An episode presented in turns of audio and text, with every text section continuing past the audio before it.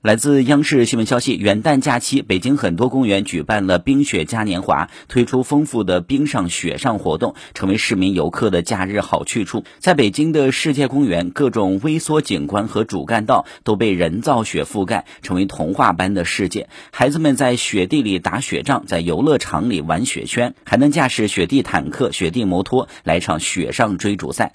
在北京陶然亭公园。也在湖面上打造了室外冰场，吸引了不少人前来练习滑冰、打冰球。在戏雪区域，雪上飞碟、雪上小火车、雪上冰迷宫等亲子互动项目吸引了不少家庭。